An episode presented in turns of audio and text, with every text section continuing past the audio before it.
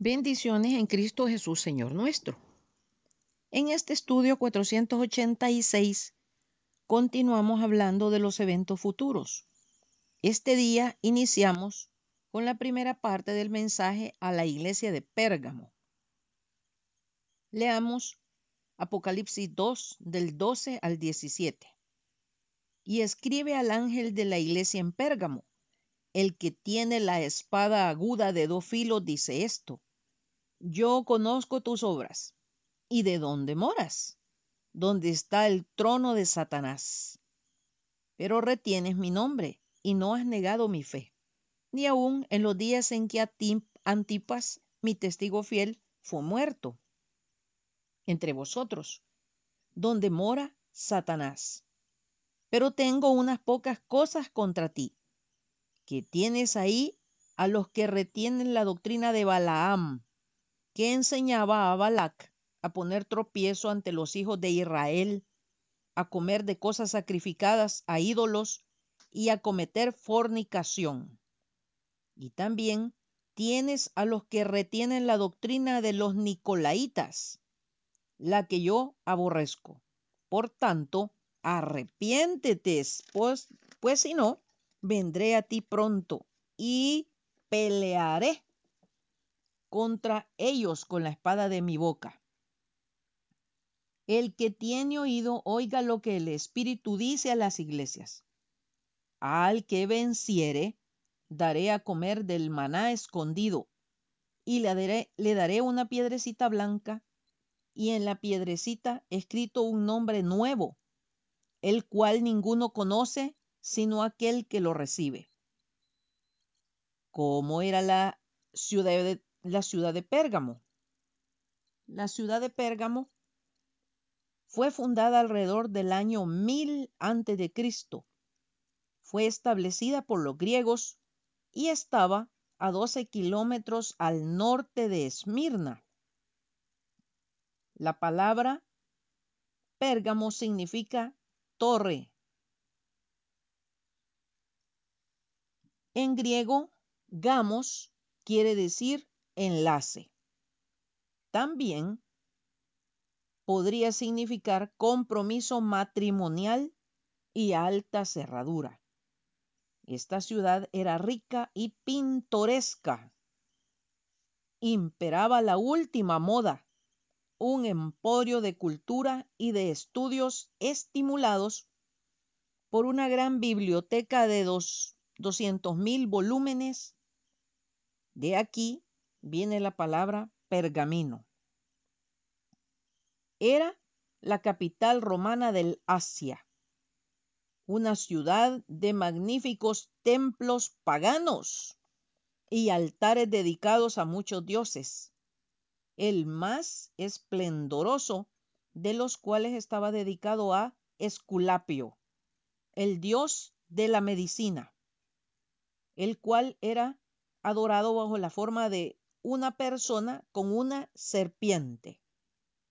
Se atribuía a la serpiente poder curativo. La adoración a esa serpiente constituía la unión de brujería y de toda clase de desenfrenos. Era un símbolo visible del invisible reinado diabólico. La falsa gloria de Esculapio se extendió mucho y atraía multitudes de todas partes. Incluso algunos emperadores romanos fueron en busca con esperanza de sanidad. En cuanto a la reacción de los pérgamos hacia otros cultos religiosos, eran tolerantes.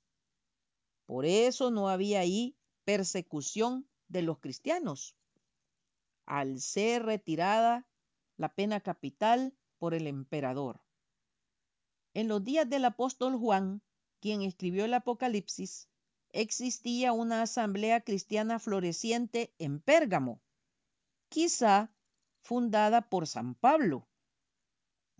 Antipas, su nombre significa uno contra todos.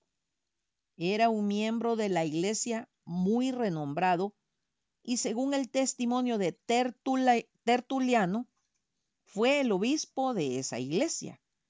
Él no le hizo caso a los decretos del emperador Domiciano, no quiso tomar parte de la adoración y sacrificios a Esculapio, por lo que fue arrojado a un horno ardiente en el momento preciso en que el apóstol Juan fue deportado a la isla de Patmos, en donde recibió la revelación detallada en el Apocalipsis.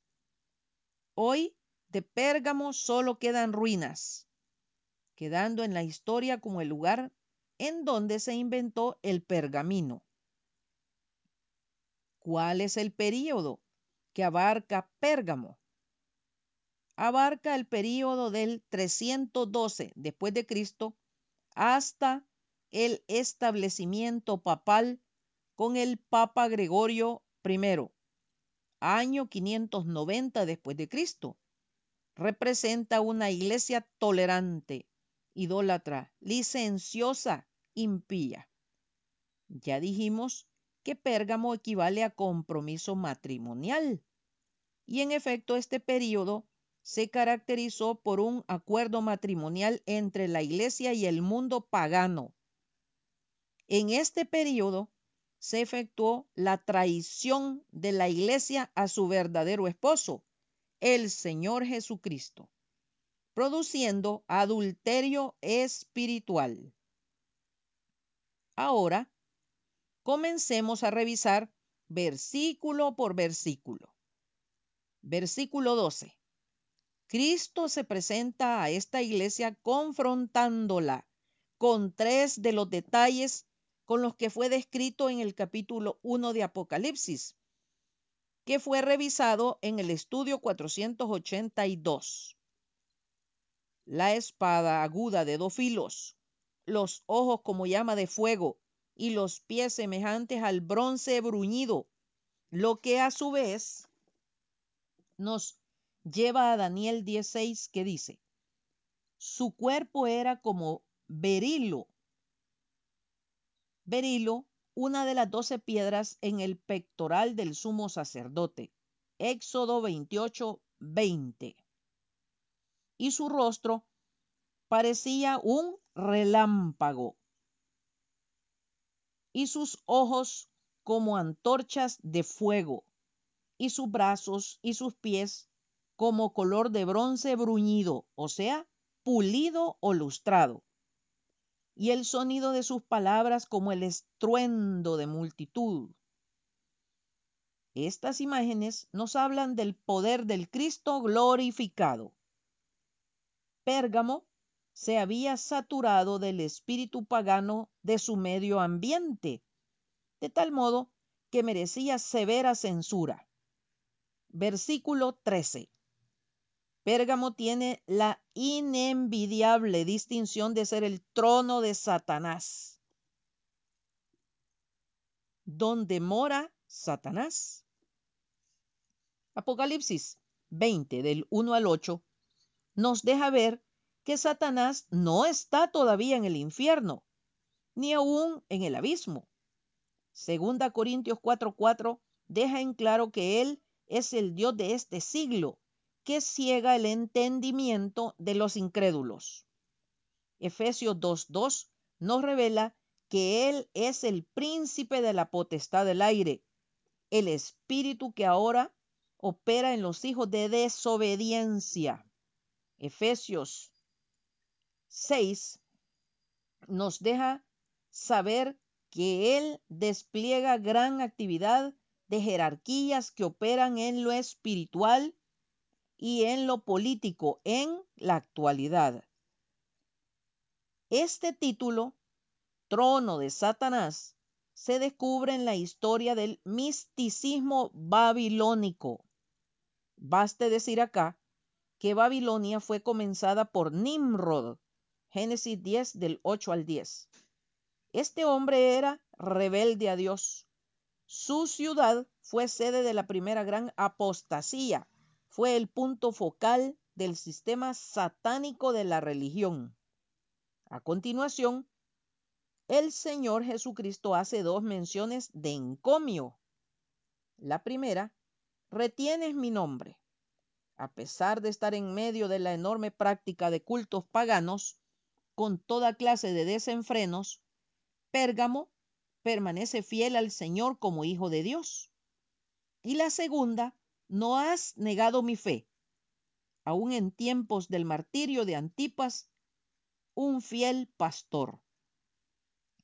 Versículo 14. Pero tengo unas pocas cosas contra ti, que tienes ahí a los que retienen la doctrina de Balaam. ¿Qué significa esto? Balaam era un profeta de los gentiles, o sea, que no era israelita, quien a pesar de todo conocía al verdadero Dios. El significado de su nombre es desviador del pueblo. Por favor, lea números capítulos 22 al 24 y capítulo 31, versículos 15 y 16. Balaam era un profeta mercenario por amor al dinero, para congraciarse y a la vez por conveniencias materiales se desvió del camino de la verdad. Dios le prohibió que maldijera al pueblo de Israel. Entonces, finalmente aconsejó al rey de Moab, Balac, a seducir a Israel para que cayera en la idolatría de Moab con las obscenidades que la acompañaban, provocando la muerte de 24 mil israelitas a raíz de una plaga. De manera que Israel cayó del lugar que ocupaba como nación consagrada al Altísimo. La mención que se hace de Balaam y Balac con, con respecto a esta iglesia indica que había perdido su carácter separada de la idolatría y del mundo.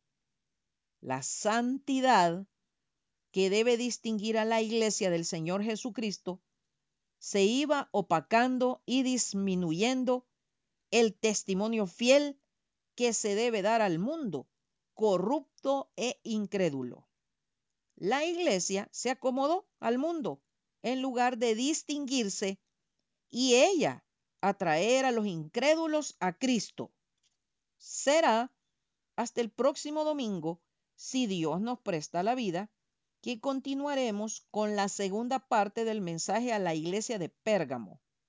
Han dejado el camino recto y se han extraviado siguiendo el camino de Balaam, hijo de Beor, el cual amó el premio de la maldad. Segunda Pedro 2.15.